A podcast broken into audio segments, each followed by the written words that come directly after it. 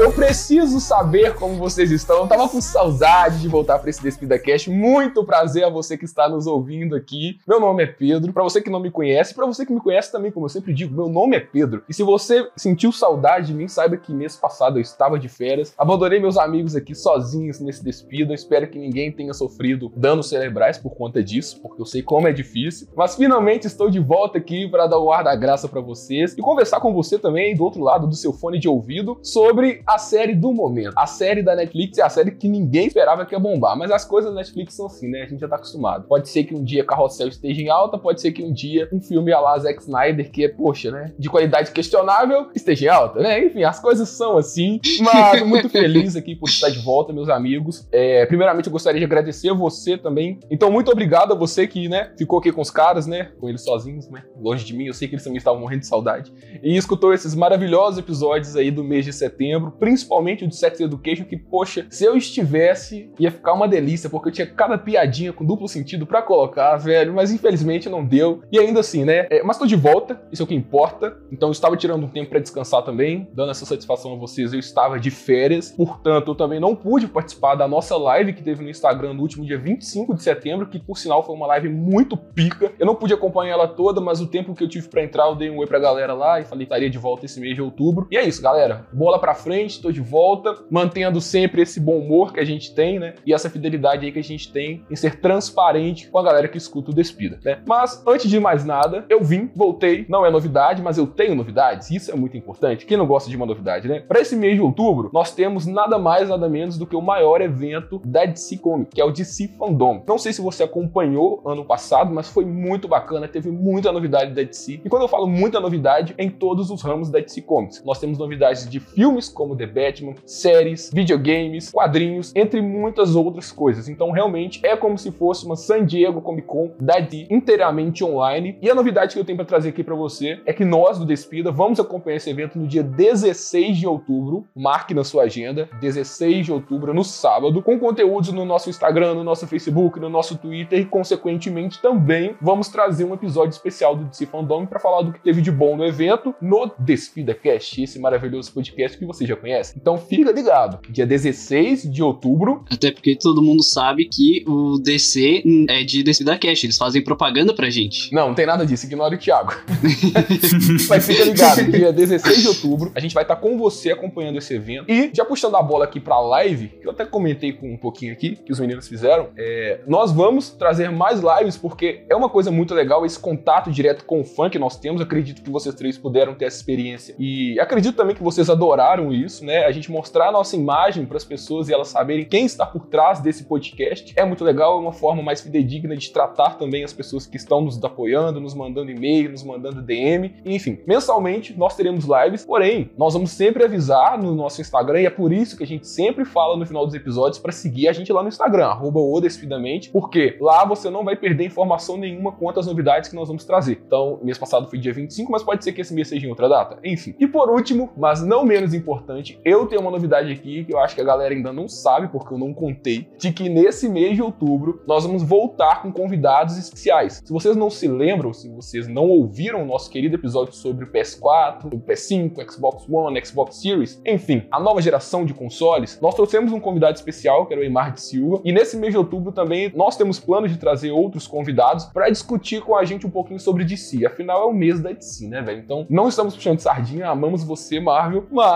traremos conteúdos e pautas principalmente relacionados a DC. Então fica ligado porque o Despida Cast desse mês vai ter convidado, o Instagram vai ter conteúdo legal, vai ter live, enfim. Mano, tô muito empolgado, muito obrigado por vocês estarem aqui comigo. Claro, né, velho? Agora é hora da gente jogar. Vamos jogar batatinha frita, batatinha frita 1 2 3. É exatamente isso que você tá pensando. Como a gente vai falar de Round 6 hoje, nada melhor do que jogar um jogo com meus amigos, né, velho? E são três amigos, olha que coincidência, né?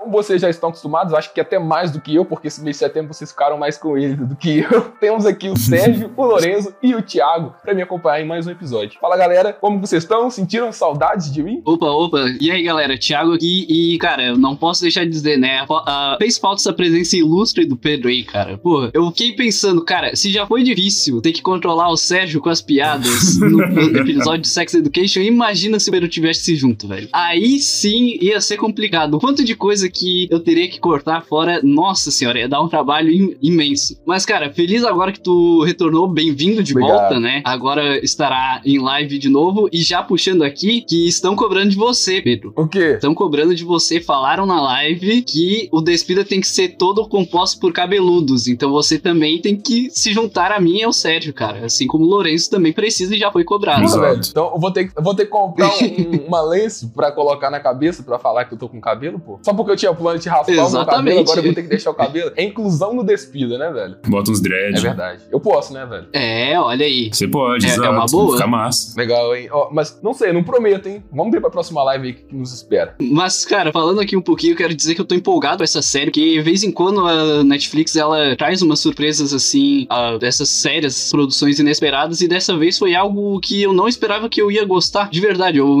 eu geralmente tenho alguns problemas com produções asiáticas na questão de tempo em que eles trabalham, com o ritmo das histórias, mas eu vou falar um pouquinho disso mais pra frente. E essa série, no geral, até que me agradou, cara. Isso foi bem inesperado. E falando aqui, como a gente, como o Pedro bem citou no início, cara, o Netflix, ele é muito aleatório nas coisas que ele acaba aparecendo no em alto e até me faz, faz eu me perguntar, será que o Netflix dos streamings, ele é o TikTok atualmente, que simplesmente joga qualquer coisa aleatória pros trending tops? Tá aí, cara. E aí? Fica questionamento.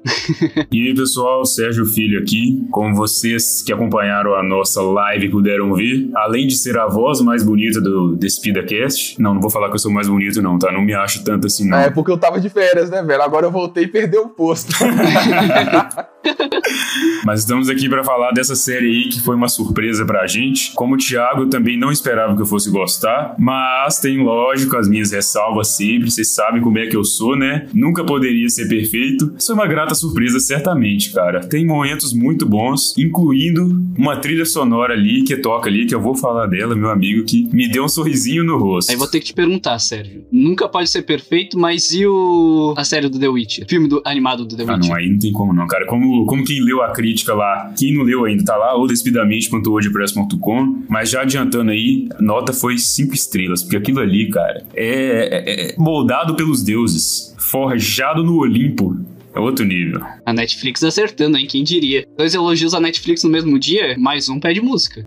Mais um pé de música, hein? Eu diria até três. Semana passada vocês falaram bem de Sex Education, então, pô, é. Já é verdade, três, ó. A Netflix tá voando alto aqui no DespidaCast. Tô voando alto. Então, e aí galera, tudo bem com vocês? Primeiro, Pedro, seja novamente bem-vindo de volta aí para o nosso podcast, né, cara? Porque, bah, fez falta, eu, eu me senti abandonado enquanto você estava fora.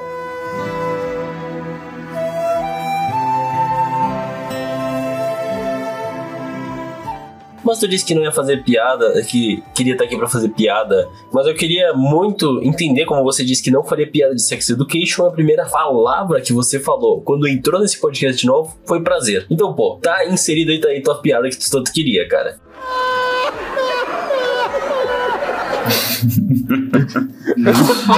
Puta, velho, o cara foi longe. Mas então, feliz de ter aí de volta nosso Quarteto Fantástico reunido pro nosso podcast e, de novo, aí, empolgado pra falar de novo de Netflix, né? Porque agora parece que a gente tá numa overdose de Netflix nesse podcast. A gente deixou de ser ne- decenal pra ser Netflix Now, tem. Netflix Now, exatamente. Pagando uma mensalidade de quanto? R$ 55,90. Eu sei que vocês pagam, galera. Nossa, tá, tá salgado, hein? Eu ainda bem não sou eu que pago aqui em casa. Eu também Esse não. não. Enfim, os parasitas da Netflix.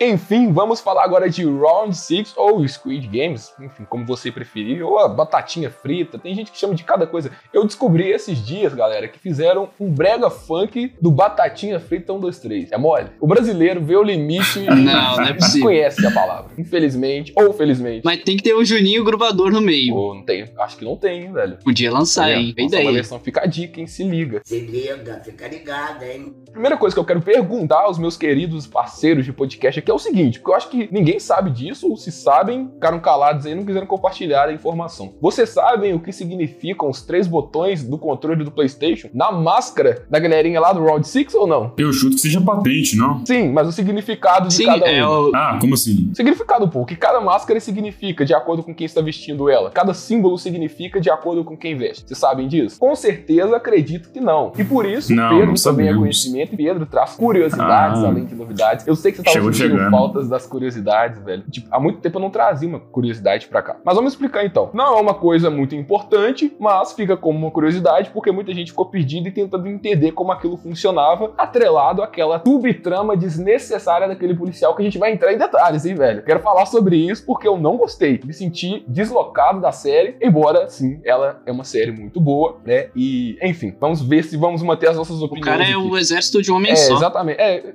no sense, cara, mas tudo bem, vamos lá. Primeiro eu tenho que explicar que o círculo significa os trabalhadores, aquelas pessoas que eram realmente as que levavam os chicotes ali, ah, os escravos do Round Six. Depois nós vemos com um triângulo, que são as patentes relacionadas aos soldados. E por último, mais ou menos importante, o quadrado, que referia-se aos gerentes, aos que comandavam toda aquela operação ali abaixo daquela figura principal mascarada. É uma curiosidade, tá? Talvez não vai impactar tanto na experiência de quem assistiu ou de quem ainda vai assistir após escutar esse episódio, mas relacionado a isso também eu tenho que dizer que se você não assistiu o Round 6 na Netflix, esse episódio vai ter alguns spoilers. Na verdade, acho que muitos, né, galera? Porque esse aqui tá quase um esquadrão suicida da Netflix, onde literalmente gourmetizaram o agiota. É isso que eu tinha pra falar, pô.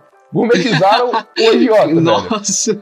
Eu diria que aqui no território nacional, que é o Brasil, está muito gourmetizado desde a estreia do programa do Luciano Huck. É, velho, fazer o pobre se humilhar a troco de dinheiro. Netflix, Luciano Huck, vocês estão de parabéns. E é isso, velho. Por que não? Por que não? Sob essa premissa, Round 6 traz pra gente uma trama curiosamente legal, mas não muito inovadora. A gente sabe que essa série é fortemente inspirada em clássicos ou em nomes aí que estão no popular, na boca do povo, em relação a séries de cinema como Jogos Vorazes, Jogos Mortais, entre outros. Então nós temos aquela competição e também um pouco de crítica social atrelada àquilo. Só que o mais interessante disso aqui, eu acho que o charme da série, né, dizendo propriamente dita, é a cultura asiática, principalmente com os atores que, porra, entregam um trabalho muito bom nessa série, que são sul-coreanos. Por falar em atores, eu não poderia deixar de trazer a minha indicação Ah, cult aqui da vez. Ah, eu achei que ele ia falar de mulher, velho. Olha, olha que surpresa. Não, não, eu não. também, eu também. Não, vou, vou- vou prezar pela cinefilia hoje e falar do ator Lee Byung-han, que é o ator que faz o The Frontman, ou o líder, aquele da máscara preta, Sim. que ele também é o protagonista de um filme chamado A Bittersweet Life, ou a tradução em português, O Gosto da Vingança. Filme de ação de 2005, fica recomendadíssimo aí para quem está nos ouvindo. Um dos melhores filmes de ação que eu já vi, tanto pela história quanto pela ação em si, mas é um filme bem profundo emocionalmente, além de ter uma ótima ação e brutal. É um filme bem,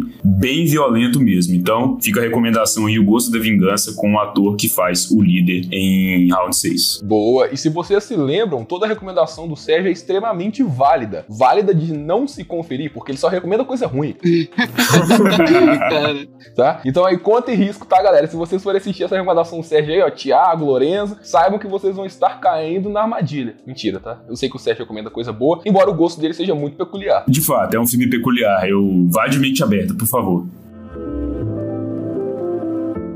E atrelado a essa cultura, a gente tem que parabenizar a Netflix por essa diversidade existente em todos os seus projetos. A gente tem série para todos os gostos, de todas as localidades, também de várias culturas. Quando a gente vê uma cultura ali diferente da nossa, principalmente uma cultura diferente da americana dos Estados Unidos, onde é basicamente o padrão desses filmes hollywoodianos, ou a lá hollywoodianos, como alguns blockbusters inoportunos da Netflix, que eu não vou citar nome, porque vocês já sabem, e eu prometi que eu não ia mais falar dele aqui, é, nós temos também é, isso na Disney, né, com Rai, o Último Dragão, até nós fizemos um episódio sobre o filme que, porra, é um filmaço, uma animação muito pica e que respeita muito as tradições sul-asiáticas, bem como aqui que traz essa diversidade não só no elenco, por ter também um, um quase protagonista. Eu senti que em certos momentos a série foi pra dar um cartaz pra ele, mas não conseguiu dar um passo à frente, que é o paquistanês, né? Enfim, nós temos isso na Netflix também. Isso faz com que esses sucessos sejam inesperados. Lembra que a gente comentou no começo do episódio aqui pra galera que às vezes aparece uma coisa na Netflix que você não imagina que ia bombar, enquanto outra que ela aposta muita ficha não bomba. É um caso explícito aqui que a gente até trouxe também pro nosso DespidaCast, o filme do Jason Momoa, Justiça em Família. Eu acredito que a Netflix apostava muito nesse filme por conta do Jason Momoa e acreditava que esse filme talvez fosse um sucesso parecido com o Resgate, estrelado pelo Chris Hemsworth, mas não foi.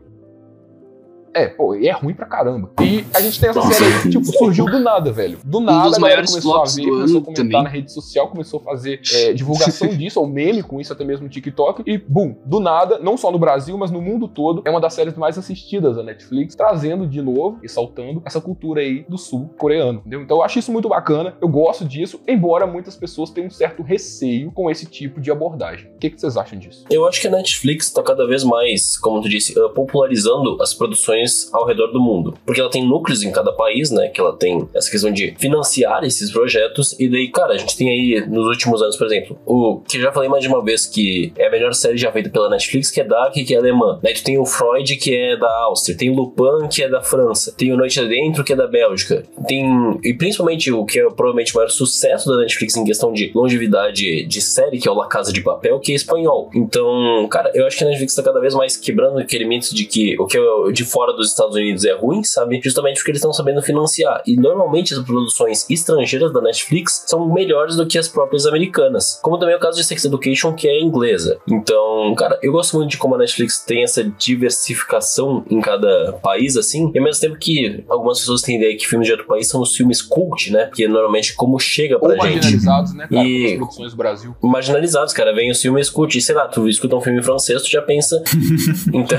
Tanto que a tem uma categoria Assim, separada, né, cara? Não, cara, é uma coisa que realmente as pessoas às vezes elas não sabem se é ruim ou se elas não entendem aquilo, que é a primeira imagem que a gente tem por causa do Oscar, principalmente, porque quando a gente vê, sei lá, é, quando a gente vê filmes franceses, Cannes. É, eu ia falar bem isso, cara. Justamente no Oscar é muito marginalizado. Eles não. Eles pegam filmes, se não é europeu ou americano, Sim. eles. Foi eles histórico isso aí, simplesmente É, mas no caso até o ignoram os filmes. Parasita, Tanto é assim, que foi um é um choque enorme o mais, Parasita ah, ter ganho como também, melhor filme do É uma ano. coisa mais cult. Enquanto essas produções da Netflix são coisas mais populares, são coisas que buscam mais o que o povo vai gostar, que a população global da Netflix vai querer, vai querer assistir, como é o caso de Round Six agora, que é uma coisa que foge bastante assim do que é comum nas produções que chegam para o Brasil da Coreia do Sul, Tá, por mas exemplo. você concorda comigo, Lourenço, que essas produções são mais populares pelo fato da Netflix alcançar mais pessoas do que o cinema? Acredito Não, eu acho que elas são feitas de maneira Não, diferente. eu, eu penso, por exemplo, o Parasita que vocês citaram. Ele alcançou muito menos pessoas do que Round Six. Porque ele foi um filme lançado para cinema. E mesmo assim, se você fosse nos principais cinemas da sua cidade, corre o risco de você não achar ele em cartaz. Porque É, aqui não é, tinha. aqui também não tinha. E eu moro em cidade grande, eu moro em capital. E não tinha, sabe? É muito difícil você Sim, achar uma aqui não sessão teve também. voltada para isso. Até porque o cinema não vê vantagem financeira em ocupar sessões é, com um filme assim, ligeiramente desconhecido, despretensioso, por assim dizer E de drama. do que com blockbusters aí que vão fazer sucesso. Tipo, Exato. bota qualquer Sim. coisinha lá que explode, filme, um Transformers da vida, um Tartaruga Ninja, que você tem uma bilheteria maior.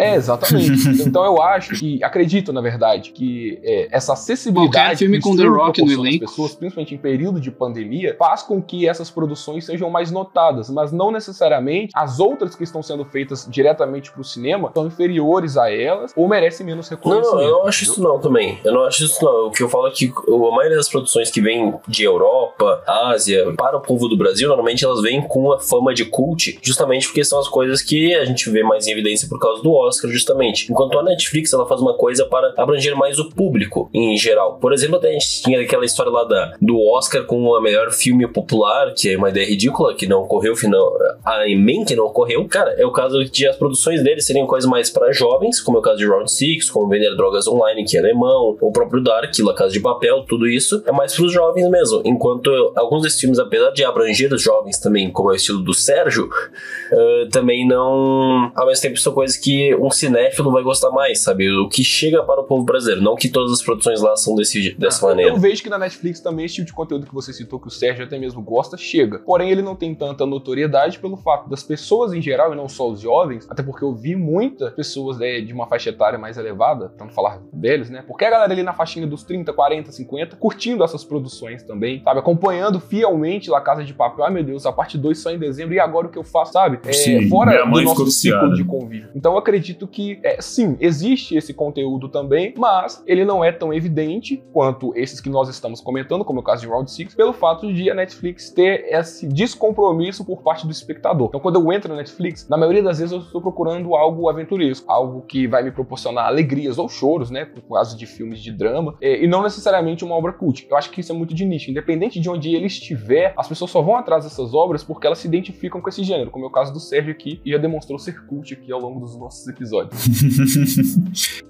Cara, eu queria puxar um negócio aqui falando justamente disso, né? Sobre as produções de diferentes culturas da Netflix, que foi muito falado no, no evento Tudum, né? Desse ano, foi no finalzinho do mês passado, eles apostando ainda mais em diversos projetos, assim, e principalmente nesses doramas, né? Que são séries sul-coreanas. E isso é muito interessante de ver, porque na verdade eu já conhecia doramas de, de muito tempo atrás, na verdade, já é algo que aqui no Brasil já tem uma certa. Sim fanbase, digamos assim. Sim, uma né? Existe fanbase pessoas que conhecem, mas era muito conhecido principalmente por séries de romance, por exemplo. Era o que se o que, o que mais se conhecia. Mas tem muitas que inclusive são originais da Netflix ou disponíveis na Netflix que valem muito a pena dar uma olhada. E eu posso ressaltar aqui e recomendar, por exemplo, Vincenzo, que é uma série de romance, crime e comédia que é muito boa. Kingdom também, que é numa parte já mais histórica e é ação, drama e suspense, que, cara, envolve zumbi também, é uma viagem completa e, cara, é muito bom porque produções asiáticas elas diferem muito dessa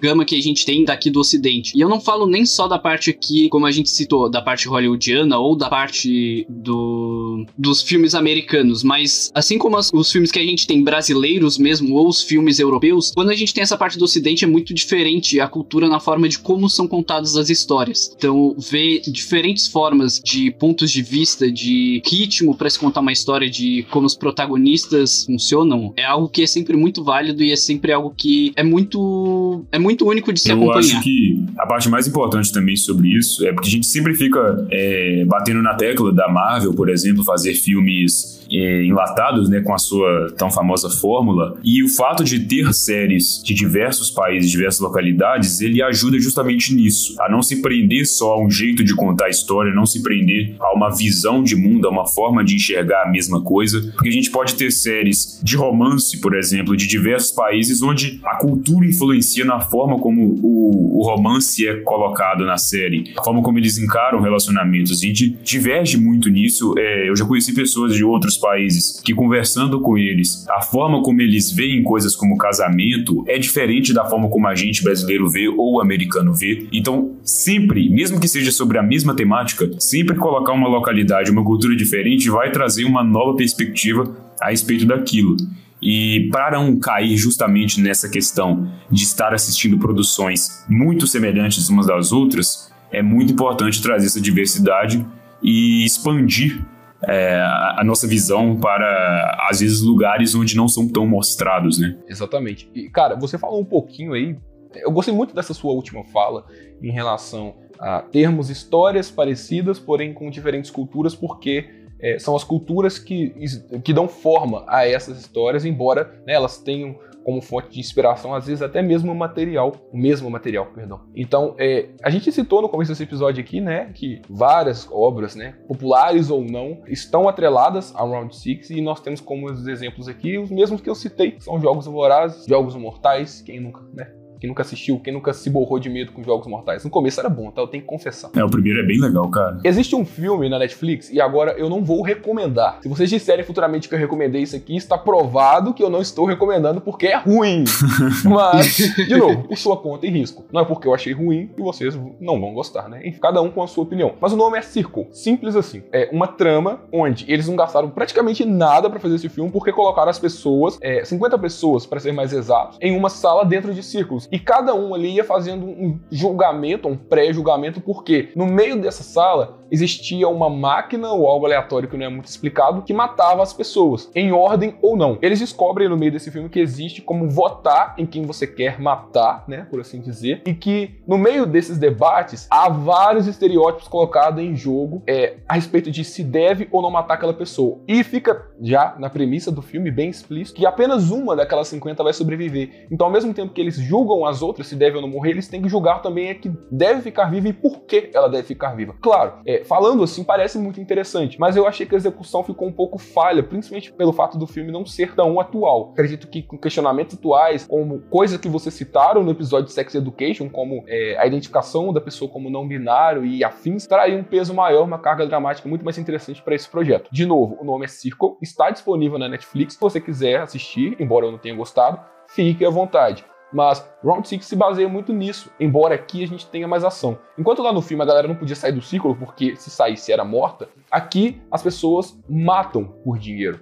Então é, é uma coisa que não está tão distante e, está tão inexplicável assim para o nosso cotidiano, porque nós vemos pessoas fazendo loucuras aí por muito menos. É, muito Sim. menos mesmo, porque, porra, olha o prêmio desse Round 6, velho. 45 bilhões. Eu não sei o que eu não faria se eu ganhasse um prêmio desse, né? Embora eu acredite que não, porque na batatinha frita, filho, eu já ia morrer. Não tem como. Eu também. É foda. Enfim. E. Sou muito lerdo. Diante dessas inspirações, né? A série consegue sugar muita coisa boa e trazer para ela. Exatamente, de novo, o ponto que o Sérgio trouxe. Com a sua cultura, com a sua forma de contar a história, e os asiáticos têm essa forma mais atípica de contar histórias, de forma que a gente se surpreenda no final, né? Pô, teve um plot twist aí que eu não quero entrar em detalhes agora, se vocês quiserem comentar mais pra frente, é, quando a gente estiver chegando próximo ao fim do episódio, para soltar realmente os spoilers, é, velho, mas por enquanto não, quero deixar a galera um pouquinho na expectativa. Mas são muito inesperados e é uma coisa que nas produções hollywoodianas, quando acontece, você já fica, ah, sabia que isso ia acontecer, sabe? E aqui não, eles têm a mesma forma de revelar as coisas, mas o caminho para que isso seja feito é diferente e é mais emocional. Tanto que eu consegui me apegar a muitos personagens aqui que nos deixaram, né, ao longo do jogo. É, com certeza, né, sabemos que eles iam morrer, mas mesmo cientes disso, a série coloca pra gente que, olha, ele tem sua devida importância. É, existe a cena em específico no desafio da bolinha de gude, onde estão aquelas duas meninas. É, se eu não me engano, o nome da principal é Saibyo. É, enfim, perdoem, tá, galera? Eu não sei falar coreano. Mal, mal inglês eu sei. Mas. Pois é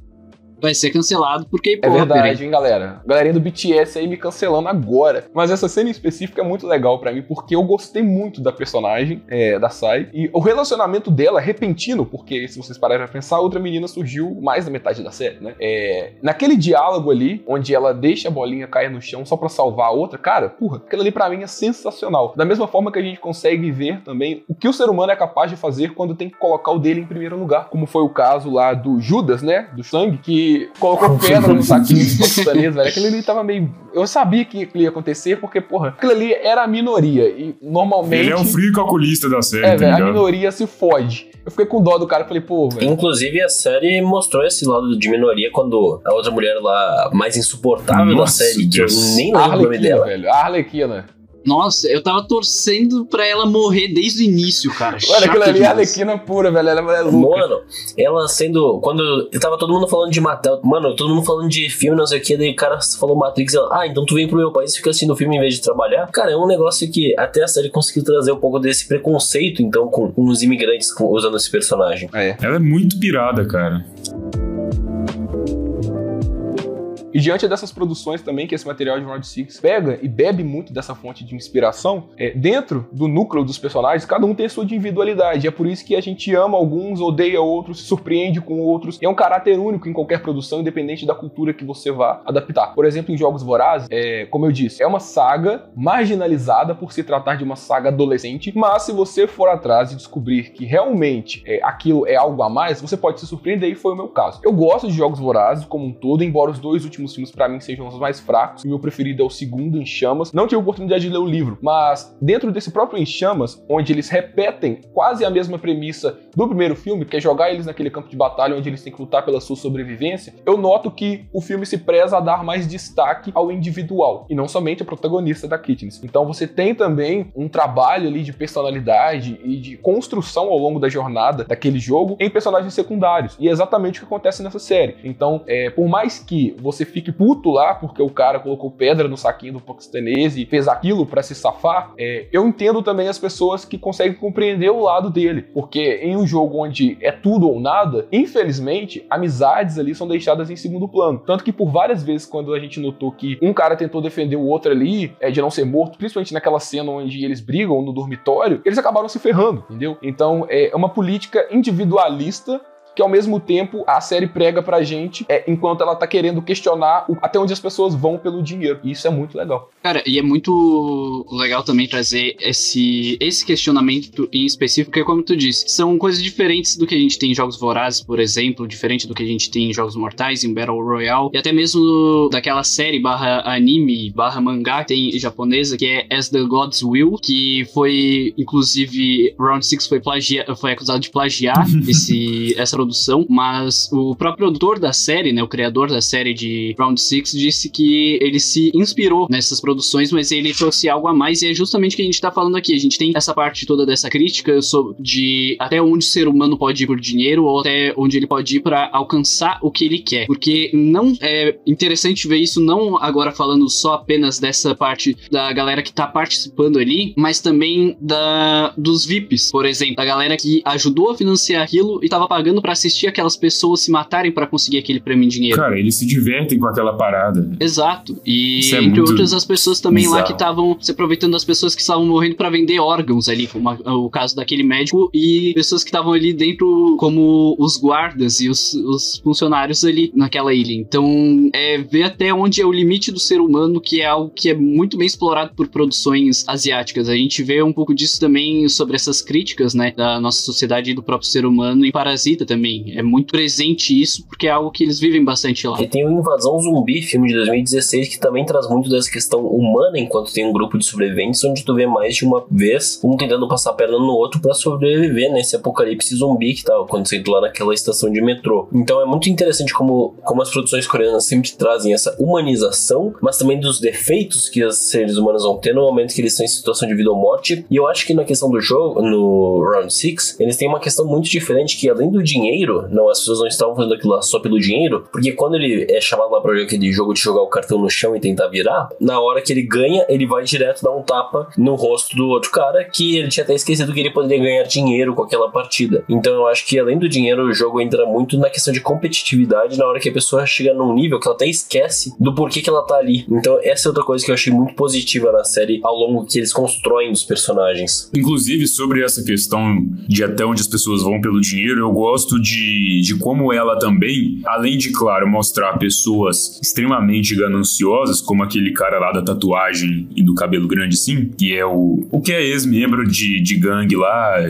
que, que era bandido e tal. Esse tipo de pessoa, né, que a gente sabe que existe na vida real, pessoas que são extremamente é, egocêntricas, sem nenhum senso de empatia e fazem tudo para se dar melhor sempre, independente se vai prejudicar alguém ou não. Ao mesmo tempo que existem pessoas como o protagonista, né? Que é uma pessoa que tem, por mais que ela às vezes possa ceder a algum tipo de maldade, obviamente, já que ninguém é perfeito, a pessoa tem um senso crítico e um senso de justiça mais apurado do que outros. Ela consegue ter empatia e entender que aquela situação tá errada por N motivos, enquanto a outra pessoa só tá pensando nela. Então a série não coloca uma sociedade maniqueísta, onde todo mundo é ruim, todo mundo é egocêntrico, todo mundo quer acabar com os outros e passar por cima de todo mundo. Tem todas as camadas ali mostrando os mais diversos conflitos, inclusive, por exemplo, aquele caso do, do casal, que eu achei bem interessante, que não é tão explorado assim, mas mais pro final ali, né? depois do jogo de bolinha de good, eles mostram mais sobre eles. Que é, cara, imagina, você faz a dupla ali, achando que você vai jogar junto com aquela pessoa, você tem que jogar contra e você descobre que aquela pessoa vai ter que morrer. E aí você pensa, tem um casal e um dos dois tem que morrer.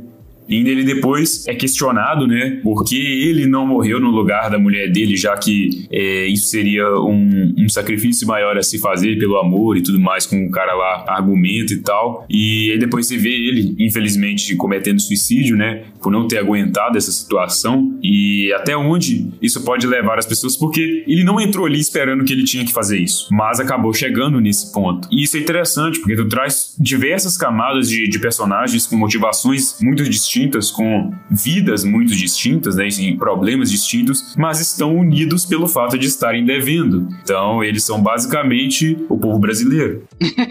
Confirmado Round 6 no Brasil. Sim, vamos fazer a temporada. A próxima temporada é aqui. Ele disse, pô, já existe, é o caldeirão do Hulk. Caldeirão do Hulk. Em briga de- entre duas famílias, a que sobrar ganha, o, ganha nova Cara, se casa. fosse no Brasil, eles não precisavam nem fazer desafio. A galera já ia se matar dentro do quarto mesmo. Pô. Sim. Tudo cobra. E tem outro anime que eu gostaria de recomendar pra você que ele também pode servir assim de inspiração, porque tem essa questão de competitividade valendo vida ou morte, que é o Death Parade, que é um anime que é sobre um bar, que é onde duas pessoas que recém morreram vão pra esse bar e elas têm que jogar algum jogo tradicional de bar, tipo dardos, sinuca. Assim, tem vários jogos diferentes que tem. E o vencedor vai ser iria reencarnar e o perdedor iria então pro abismo, que é como eles chamam no anime. E daí existiu esse dono do bar que ele é quem julga quem é o verdadeiro vencedor. Então ele é um negócio que traz muito sobre o caráter das pessoas também nessa produção aí agora japonesa, né, não coreana. Repetindo aí o nome do anime é Death Parade, tu encontra fácil aí na Crunchyroll ou na Fun Animation, que é muito interessante também com essa questão de dualidades que a gente encontra nessa série. Cara, que coisa boa que dá pra saber que no pós-vida tem um bar, mano. Eu não vou sair de lá. É foda, viu, velho? O cara já quer morrer já quer beber, velho. É Até na morte o brasileiro pensa em beber.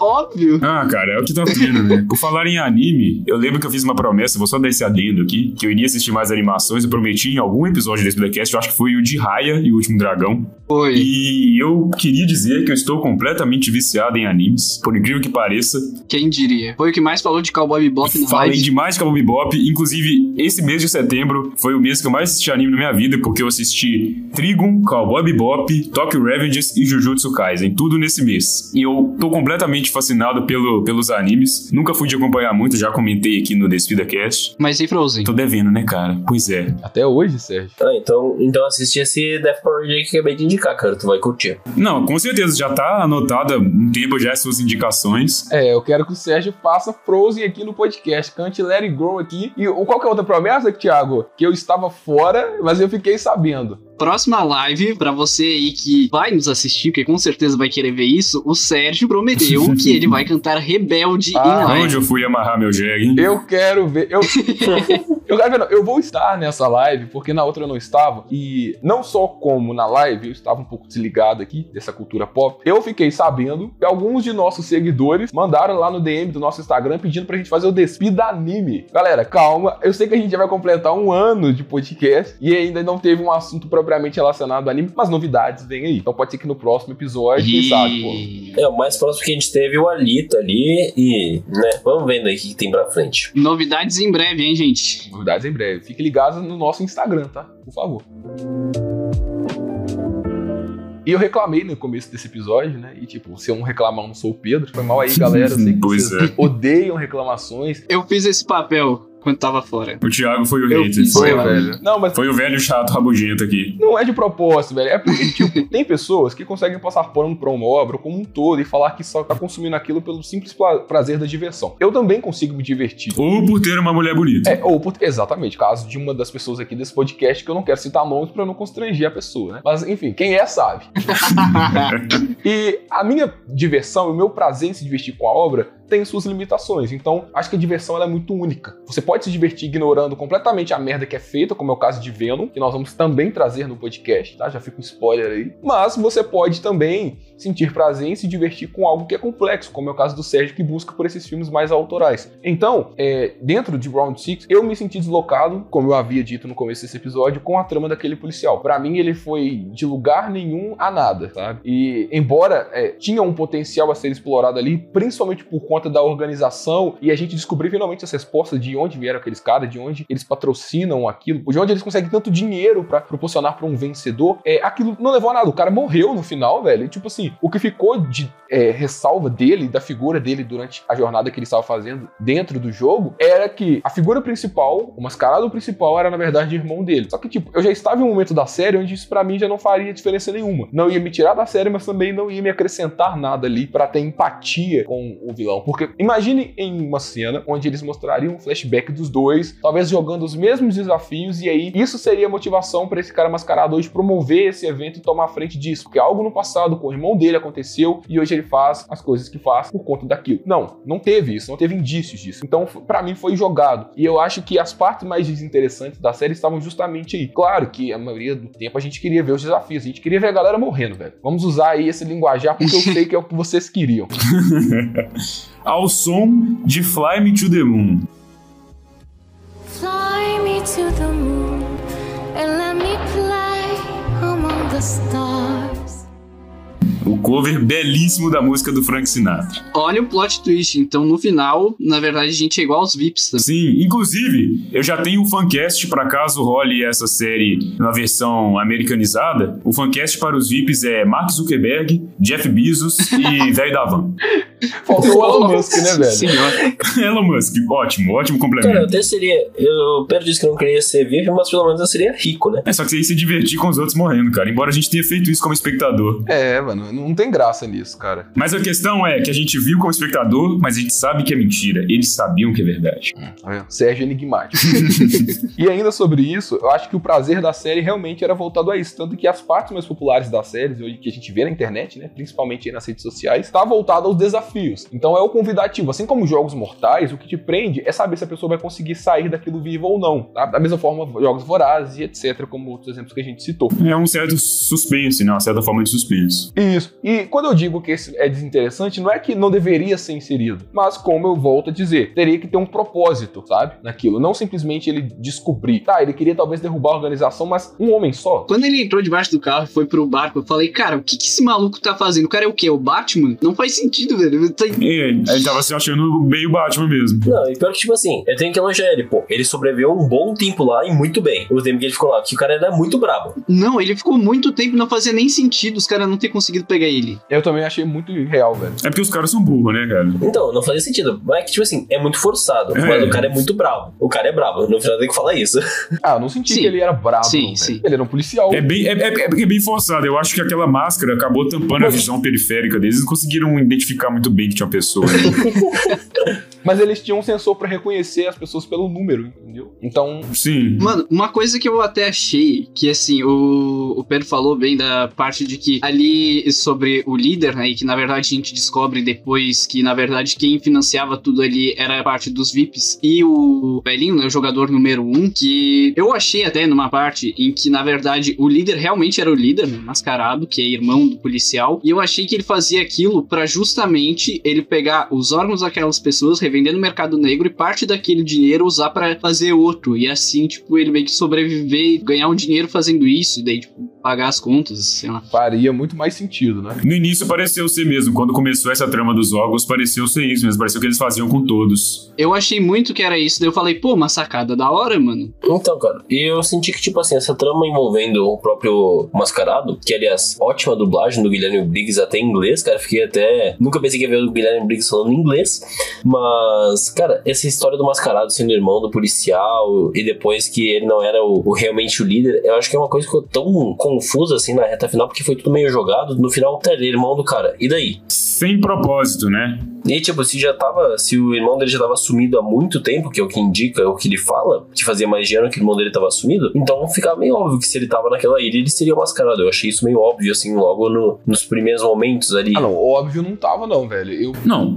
Óbvio não tava, porque ele poderia ter jogado o jogo e morrido. Exatamente. É, Não, bom, mas eu, eu, não ach, eu não achei que ele teria morrido. Eles não teriam botado o cara para dentro da ilha se ele tivesse morrido. Na série, eu não vejo isso. Não, ficou. Ficou mais claro que ele estava ali quando ele descobriu que ele foi um dos vencedores, que estava lá naquele livrinho que ele olhou no, no escritório do líder lá. Aí você entende que tem alguma coisa a mais, porque a princípio fica subentendido que ele foi pra lá e morreu, Sim. Saca? Então eu acho que não é tão óbvio assim. Mas sei lá, cara, eu achei que toda essa questão de líderes e a questão do jogador número 1 um ser o grande líder, eu achei que foi uma coisa meio jogada e que não faz diferença, assim, quando tu assiste. Eu, particularmente, tipo, tá, o, o jogador número 1 um era quem comandava o jogo. E aí? Cara, o cara me mete. O cara tá morrendo e me mete que ele queria se divertir como na infância. E tem um monte de gente morrendo lá dele e queria se divertir como na infância. Que porra de infância é essa, cara? Cara, coitada da infância desse cara, velho. Porque é muito bizarro esse, esse negócio. Eu, particularmente, também não achei legal dessa, dessa reviravolta aí. Pareceu a mesmo caso do irmão do policial. Pareceu que eles queriam colocar um plot twist que não funcionou. Citando aqui, por exemplo, como a gente falou em Justiça em Família lá, do Momoa ter morrido no início do filme e depois ser a menina.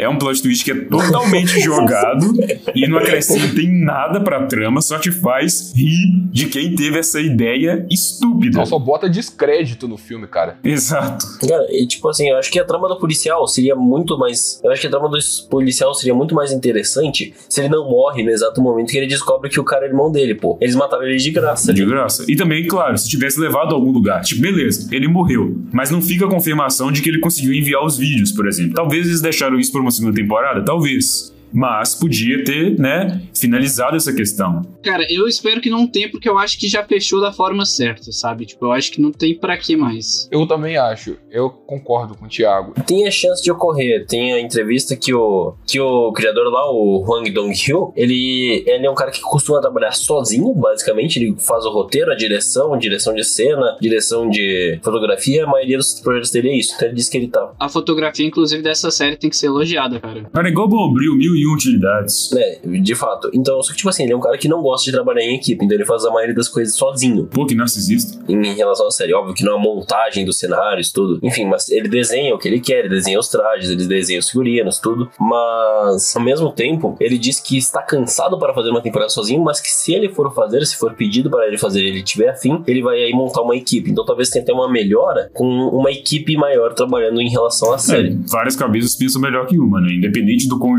genial seja o criador. Não, e tipo assim, eu, eu tenho que elogiar, pô, o cara fez fazer tudo, desenhar os figurinos, desenhar os cenários, e planejar os jogos, planejar Sim. o roteiro, tudo isso aí, os personagens, eu achei, tem que parabenizar ele por ele ter feito isso basicamente sozinho, tá Até ligado? porque o design de produção da série é bem bom. Mas ah, vamos levar em conta que esse projeto Round 6 não é um projeto de agora. Ele foi fundamentado em 2008 e 2009 e levou esse tempo para ser lançado porque na época a trama não parecia tão verossímil para conversar com o mundo atual. Hoje já parece demais, tanto que a gente não se surpreende com alguns feitos de determinados personagens por saber que isso pode estar acontecendo com uma pessoa do nosso lado, né? Então eu acredito como o Thiago que essa temporada já bastou, embora ela deixe sim é, algo aberto, principalmente com relação ao protagonista, né, em voltar para o jogo, é, e também com o caso do policial em ter ou não conseguido enviar as provas daquele negócio para a polícia sul-coreana. Só que eu imagino que é, fundamentar de novo essa ideia de você colocar pessoas ali disputando novamente por um prêmio se tornaria repetitiva e aí entraríamos em um looping. Então você sabe que aquilo Uhum. poderia sempre estar acontecendo, embora a polícia possa ou não descobrir, porque é, os VIPs têm muito dinheiro, eles poderiam patrocinar aquilo em qualquer outro lugar do mundo, por assim dizer, sabe? Então Sim. eu acredito que tá bom assim, sabe, cara? Eu consegui me identificar com os personagens, eu consegui, é, consegui é, não chorar, tá? Mas ficar puto com alguns ou ficar com pena de outro, como é o caso da menina que eu citei, né? Porra, eu gostei muito dela. Sentir uma empatia, né? Uma compaixão pelo personagem. É, a palavra é essa, empatia. E eu acho que a série é, provoca esse sentimento em várias pessoas. Sim, com certeza. E eu acho que o ideal é permanecer é, nisso, sabe? Você não fazer uma outra temporada para acabar descaracterizando aquilo que já foi vivido por pessoas anteriores. Tá, nós sabemos que esse jogo é, acontecia antes também, mas o fato de terem nos mostrado ele nesse atual momento fez com que a gente entendesse quem era a pessoa no começo do jogo e quem ela era no final, se é que ela ficou viva para contar a história, né? Mas Até esse ponto aí que tu falou sobre os personagens, etc., sobre gerar empatia, até uma, foi uma coisa que eu tive no final com o protagonista. Eu não conseguia gostar dele, tipo, basicamente na série inteira, mas nas coisas que ele fez depois de ter saído do jogo e algumas coisas ao decorrer do- dos jogos, cara, fez com que eu realmente gostasse do personagem. Ah, quando ele foi lá e deu o dinheiro lá pra, pra mãe do amigo dele de infância, não vou lembrar o nome agora, e pegou o irmãozinho da, da menina da, lá da Seibyo, que daí deu pra ele uma, uma vida digna, digamos assim, né? Ele morava num orfanato, já que os pais deles tinham morrido, já que eles eram do, da Coreia do Norte, tentaram passar a fronteira, não conseguiram. Cara, isso é algo que eu não esperava fosse acontecer. Eu até esperava que ele fosse fazer o que ele fez de não mexer no dinheiro, mas não esperava que ele fosse fazer algo tão bondoso e generoso assim, sabe? Isso foi algo que me pegou bastante. cara, eu já esperava. Eu gostei muito da atuação dele, cara. Eu acho que ele passa aquela cara de, de um cara bom, de um cara humilde, de um cara empático muito bem, cara. Principalmente no- nos dois primeiros episódios, que ele ainda não tinha entrado no jogo e tal. Você vê a forma como ele conversa com o pessoal. Dentro do jogo também, ele é um cara que tem um coração bom de fato e o ator conseguiu transparecer isso, assim, explicitamente pelas feições dele. Eu gostei demais disso. Inclusive, as atuações dessa série em si são muito boas, cara. Da maioria dos personagens ali. Um que outro que eu acho que ficou inferior, como é o caso do Gangster lá. Sim, também acho que ele ficou meio bosta. Que de vários, de vários personagens ali, a gente vê, vê uma realmente entrega muito boa dos atores pra dar vida ao personagem, até como a gente sabe que tem mais essa estereotipada em relação a ah, pessoa chata, que é. São arquétipos, né, cara? Tem que balancear isso. É, eles trazem isso pra, pra os extremos pra fazer parte da história. Pra balancear as emoções. E os atores, eles, eles transmitem isso muito bem. O elenco do, do produção transmite isso muito bem ao longo da série. E não só isso, a produção em si merece elogio aqui por parte da gente também, porque todo o conteúdo, inclusive a mixagem de som, né, Thiago? É muito boa. então, a- Cara, já foi puxado isso tantas vezes nesses últimos- episódios, eu tentei. ah, velho, tá imortalizado. Aquele som lá da bolinha de gude batendo no vidro, tava bem feito, Thiago? não, não, foi irreal, não funcionou. Putz, aí Se é você tá difícil. chegando. Eles erraram, eles trocaram, eles colocaram um que era com vidro temperado e aquele ali não era. Informações dos bastidores do Despida, o Thiago testou na vida real a bolinha de gude no vidro e ficou comparando diversas vezes com a cena da série Sim, com o, o mesmo microfone eu fiz a Isso. captação de som. pra ver se tava realista o suficiente. E se você tá perdido no rolê aí, ó, e não sabe o porquê de a gente estar brincando com o Thiago em relação à mixagem de som, foi porque em um episódio especial, muito especial, que eu amo falar, que é o de Cruella, o Thiago diminuiu a nota dele por conta da mixagem de som do filme. Pasmem, tá? Então ficou imortalizado. Se você ainda não ouviu o nosso episódio de Cruella, corre lá, ouve, o filme já está disponível gratuitamente no Disney Plus e, porra, é um filmaço. Emma Stone, um beijo pra você, meu e do Sérgio, tá? Porque eu tenho que gadar aqui Claro, com não ele. pode esquecer, né? Então todo esse trabalho é muito legal porque cria uma sensação de perigo também à medida que a trama avança e os personagens vão morrendo, é, de braveza por parte, principalmente daquela cena da luta do dormitório. E uma coisa que me chamou a atenção e que vocês estavam até comentando sobre plot, que às vezes não fez tanto sentido ou não teve o peso que deveria ter, é em relação ao jogador número 1 um mesmo, o velho que no final se revela ali, é, o manda-chuva por trás desse Round 6 aí, ou desses Squid Games, como vocês preferirem chamar. Na cena em questão, que eu bato tanto na tecla do dormitório, que me marcou muito, porque ali eu vejo que muitas relações foram construídas e ali muitos estereótipos também foram levantados, como o cara malvado que tem a sua gangue, mas que ao mesmo tempo é questionado se ele pode confiar nessa gangue, porque talvez a gangue não confia nele. E isso, cara, achei incrível. Ele não dormiu porque ele ficou com medo da gangue dele matar ele. É, Pica. Muito bom.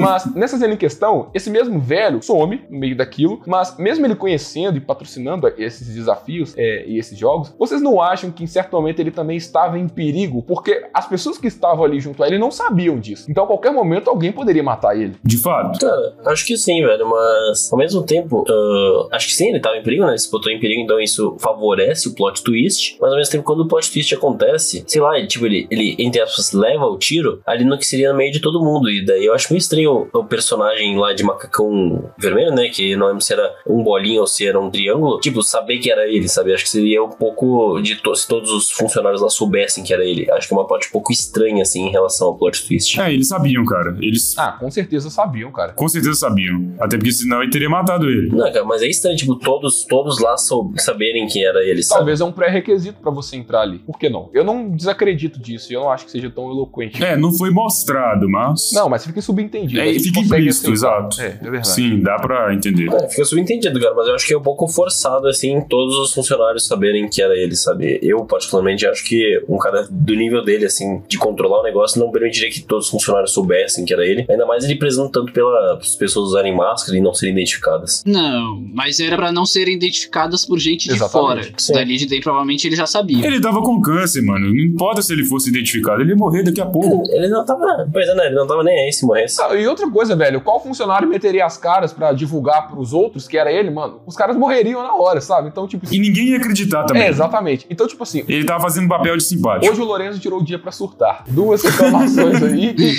Pô, enfim, ele foi o do contra hoje, né, velho? Do contra. Eu realmente não comprei essa ideia do plot, desse plot twist aí. Não, a, a ideia do plot twist é ruim mesmo. Mas essa parte aí dá pra acreditar, cara. Só queria dizer que eu tô impressionado que até agora, a gente já falou até sobre crítica social no episódio e ainda não apareceu o Lacrenzo. Traz aí a sua versão do multiverso aí, cara. Pelo amor de Deus, estamos com saudades.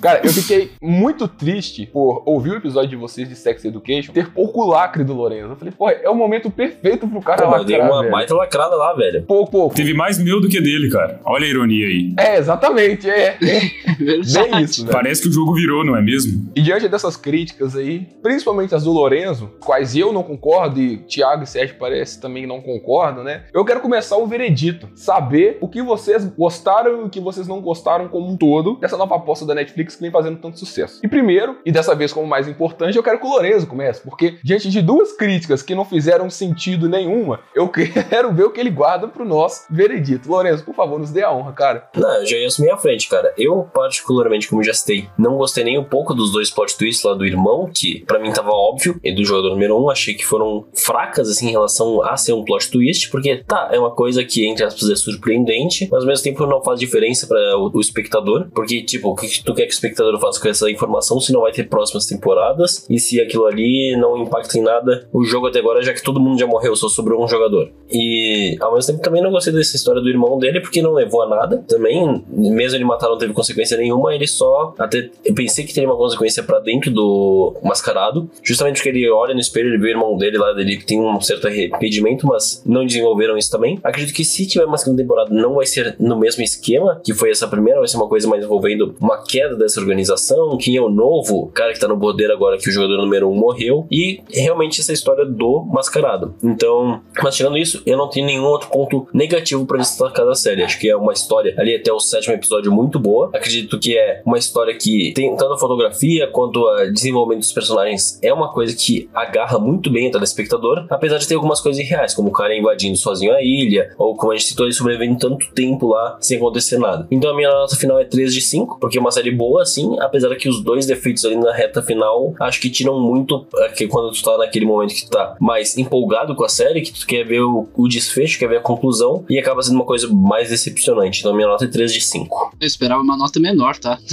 Eu, eu também esperava, pra ser sincero. É, de tanto que ele falou mal aqui, eu pensei também que ia ser pior. É o plot twist Eu, aí. falei- eu falei mais bem do que mal durante o episódio. Não sei, não sei. Eu tô achando que falou mal, hein? Eu tô achando. Se liga, hein? Fica ligado. Fica ligado, Lorenzo, porque o próximo a nos dar o veredito aqui é o Thiago. E eu quero saber se hoje, Thiago, você vai reclamar novamente da mixagem de som, embora eu tenha um desafio pra você. Pra você, Thiago, especialmente pra você. Lá vem. Como você já é um grande conhecedor aí de mixagem de som, eu acredito também que você pode e deve expandir os seus conhecimentos pra outros lugares, porque conhecimento nunca é demais. Concordam comigo, né? pô?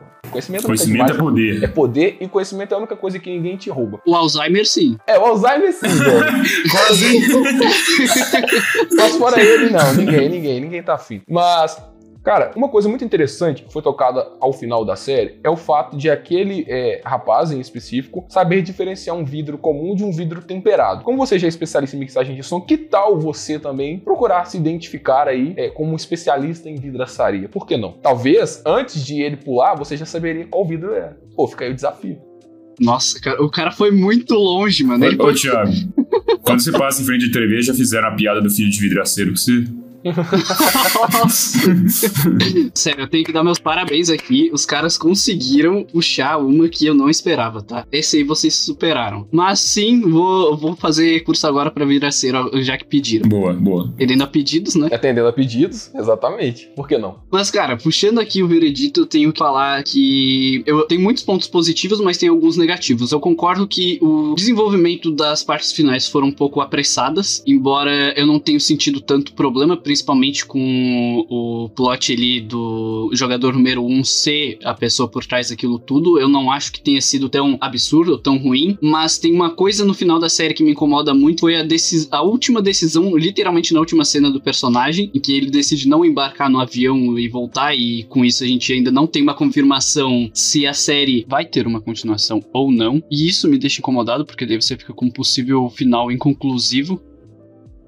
É um final aberto ruim. É, existe final aberto bom, como por exemplo, eu posso citar aqui o Andoni. Se o Andoni terminar com o final da primeira temporada, pra mim tá ótimo. Eu não sinto problema nesse exemplo. É um final que pra mim não tem problema. Tem uma coisa também que eu disse no início desse episódio, que é algo que me incomoda particularmente em relação a produções episódicas asiáticas, a forma com que eles contam as histórias, que isso acaba sendo muito mais lento do que a gente tem aqui. Então isso me incomoda porque não é o tipo de coisa que eu tô acostumado. Diversas vezes, enquanto eu tava assistindo a série, eu me peguei olhando o celular muito mais do que em outras produções, no geral. Pra ter uma noção, acho que eu devo ter pegado no celular, acho que quase tantas vezes quanto eu cheguei a pegar em Esquadrão Suicida. Então, tipo, é, é um negócio que, claro, tem o, o tempo também conta, né? Porque são quase nove horas do primeiro.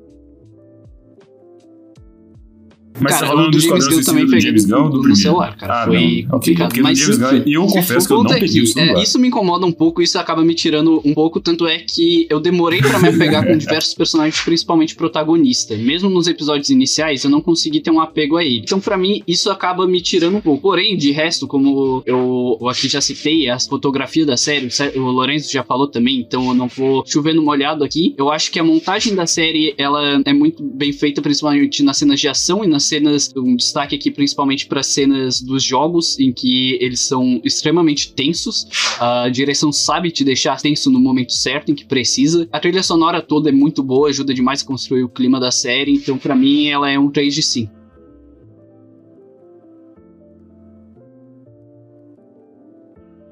Show. Agora o Sérgio vai vir pra quebrar a balança, acredito eu. Sim, sim. É, a série tem a Saibio, então é 5 de 5, obrigado. Obrigado, é isso mesmo, Sérgio. Parabéns pra você. Jamais ouvi um veredito tão sincero quanto esse. Não, sacanagem. Embora eu tenha gostado demais da personagem dela, não só da personagem, óbvio, mas como eu já citei, os dois pontos negativos que me fazem tirar a nota aqui é justamente a questão do plot twist do jogador 1, do idoso lá, que pra mim não foi bem construído, e também a questão da investigação que a princípio, nessa primeira temporada, não levou a lugar nenhum. A gente não tem a confirmação de que os policiais receberam os vídeos e tudo mais. Inclusive, se eu fosse fazer esse final, eu faria o final aberto também, mas eu faria o final do protagonista nosso lá indo com o avião encontrar a filha e a polícia recebendo o negócio. Aí a partir daí já dava pra finalizar, eu acho que seria ótimo. Mas tudo bem, não sou eu que sou o criador, não tô querendo tomar o lugar dele, a obra é dele, ele achou melhor fazer assim, e eu respeito isso, é claro. Chegamos a um mas tendo em vista todas essas questões, a minha nota também é 3 de 5, olha que ironia. Ah, não, hoje eu tô até Sim. com medo de dar minha nota. Aí a gente aqui. fez um Pelo amor de complô. Deus, que isso? Vocês combinaram enquanto eu estava fora mês passado? tipo, galera, ó, vamos assistir Round 6. Vamos zoar o Pedro. Ah, pô, sabia, velho. Sabia. Que recepção calorosa é essa, velho? Todo mundo 3 de 5. Eu tô até com medo de dar minha nota aqui, falando sério pra você que tá me ouvindo, porque 3 de 5, 3 de 5, 3 de 5, eu não tenho pra onde correr, né? Enfim. É, a gente que comentou bastante aqui sobre a série em si. É, eu gostei da série, é uma série legal, é uma série que é, ganha pelos detalhes e não exatamente pelo seu material é, base, que é contar a história que nós já vimos em outras produções. É, então eu acho que tá muito atrelado aqui ao fato de você ter gostado ou não das, das pessoas, dos personagens. É basicamente isso. Sim. O fato de eles superarem, o fato de eles confiarem nos outros. O coração da série é isso. Exatamente, está tudo atrelado a eles. Então acho que é o principal ponto e é um ponto que me agradou bastante. Então eu curti. Quanto às coisas que me desagradaram, é, eu concordo em maior parte com vocês, mas eu acreditei que pro final é, da série a Netflix perdeu um pouco a mão, assim como ela perde em outras séries. Normalmente essas séries da Netflix deixam para se resolver todas no último episódio e isso me incomoda muito. Não foi o caso do Round 6, até porque é, já vinham pessoas morrendo ao longo dos episódios, né, para que combinasse ali. É, então, ok, tranquilo, comprei a ideia, não me incomodou. E, enfim, o saldo é muito positivo, sabe, galera? Muito positivo, principalmente pelo fato de uma série tão importante quanto essa, em termos culturais, atingir pessoas é, em grandes escalas. Tanto aqui no Brasil, que já virou um sucesso, quanto em outros lugares. Quanto à segunda temporada, como o Lorenzo bem ressaltou, o diretor realmente deu uma entrevista recentemente e disse que não tem planos por enquanto. Mas a gente sabe que a força do dinheiro, bem como o Round 6 se prova disso, é maior do que quase tudo. Então, se a Netflix pressionar e realmente ver que é interessante, pode sim acabar tendo uma segunda temporada, queira a gente ou não. Assim como Cidade Invisível, né, Sérgio? Vão amarrar o criador da série numa cadeira e botar uma maleta de dinheiro na frente dele. E aí, rapaz, o que, que você vai fazer? Exatamente. Assim como Cidade Invisível, né, Sérgio? Eu sei que você tá ansioso pra segunda temporada de Cidade Demais, cara. Demais. Tô doido pra ver aquela cuca de novo. Meu Deus do céu. Não, aí, aí todos nós estamos, né, cara? Mas é isso, galera. Então, olha, não vou surpreender ninguém aqui dando nota diferente, porque eu já vim pro podcast com essa nota que também é 3 de 5, porque pra mim é uma série que cumpre o proposto. Ela não. O primeiro consenso do Despida Cast. O combinado era o consenso Pedro, na do verdade, Despida. mas não É, deu foi certo. combinado, tá? Você que tá nos Histórico, ouvindo Não aí, foi, não foi, não foi. tá? É, mas eu acabei ferrando o combinado. Enfim, não sabia, galera. Foi mal. mas é uma série que é, cumpre o papel em fazer algo bom, algo que se chama entretenimento, que há muito tempo havia faltando na Netflix, com produções já datadas, é, que a gente cansa de citar e cansa de reclamar aqui, tá? Então fecha nisso também. Uma série bacana, que eu acredito que não vai ter segunda temporada. E se tiver, enfim, né? É o caso do Coringa. A gente nunca sabe. Embora a gente acredite que não precise, mas o precisar é relativo. Então pode ser que tenha, pode ser que seja bom, né? Então vamos aguardar. É, não dá pra julgar, né, Não dá, cara? não dá pra julgar. Então, meus amigos, chegamos ao final de mais um episódio. Estou de volta, firme e forte. Me acompanhem aqui. Semana também, que vem tem coisa estar boa semana que vem. aí. Semana que vem só tem dar um Venom. ó, galera. Semana que vem você se vira. Não, agora estou de volta, já descansei. Ó, coisa boa. O cara já deu spoiler, velho. Eu queria falar de Venom. Eu tô com hype pra Venom, velho. Que é o carnificina, sabe? Não, meu Deus, ver as duas amoebas brigando no cinema é tudo que eu mais quero. Então, semana que vem, como o Thiago mesmo já antecipou aí, nós vamos trazer Venom. É, não sei se você que tá me ouvindo aí vai conferir na estreia, no cinema, mas aqui no Despida nós temos o compromisso de sempre atualizar vocês. Então, galera, vamos firmar o compromisso aqui pra galera de tentar não trazer na semana que vem Venom com muitos spoilers. Vamos tentar. até porque eu acho que não tem nem spoiler pra dar desse filme, né, velho? Olha, eu já tô hateando o filme antes de chegar. Já sentiram a minha energia aí com Venom. O mais importante já vazou. Quem viu, viu. Lembrando que, tipo assim, cara, o Venom 2 ele tem uma hora e meia de duração, então eu acho muito difícil ter algum spoiler que já não esteja nos trailers. Spoiler, tá na cena pós-crédito. Só isso. Inclusive, se você. Inclusive, se Seu você não quiser assistir o filme e quiser só ouvir o mental. fique também muito à vontade. economize o seu dinheiro. É, fica a dica aí. Não, fora que você vai escutar quatro belas vozes aqui falando no seu ouvidinho. Pô, quem não quer, né? Exato, é. É o Pô, desejo de toda e qualquer pessoa. Mas. É o ASMR do Despida aqui, cara. Exatamente. E aí voltamos na semana que vem, na mesma quarta-feira, no mesmo bate-horário, pra falar de Venom. Claro, contamos com a sua participação. As pessoas que pediram a gente no DM do Instagram, muito obrigado pelos pedidos. Nós vamos sim tentar trazer o Despida Anime. Mas para esse mês, como eu já adiantei no começo do episódio, nós temos atividades e convidados programados para estarem aqui dividindo esse podcast com a gente. Eu tenho certeza que você vai gostar pra caramba. Também a nossa live no Instagram, como eu disse, que vai ocorrer mensalmente. Então é muito importante que você siga a gente nas redes sociais para ficar antenado e saber quando essas lives vão acontecer. Normalmente, nós não temos dias programados todos os meses para fazer, até porque dia 25 do mês de setembro deu no sábado, mas de outubro pro ajudar em outro dia da semana, entende? Então, como as nossas lives são preferencialmente colocadas aos sábados, onde a gente entende que a galera tá mais confortável para poder assistir uma live, se liga no nosso Instagram porque nós lá fazemos posts de divulgação e avisos. Então, se você segue a gente, você vai saber exatamente o dia e a hora que nós vamos estar entrando lá para conversar com vocês, porque pô, não tem coisa melhor. Foi uma experiência legal que vocês tiveram, eu também quero ter, estou animado para ter esse mês. E até porque é mês de DC Fandom, né, velho? Então tem coisa pra caramba pra falar. Tem The Batman vindo aí, tem Adão Negro, tem série Aí nova. sonhou, da aí sonhou. Cara, eu estou hypado. Tem Snyderverse. Pô, aí. aí Sonhar eu sei, mais no cara. sonho. Aí sonho, é, é, eu até engasguei aqui porque o cara quebrou minha linha de pensamento. Não, é, cara, tá. Tá indo longe demais aí. Sonhar mais um sonho impossível.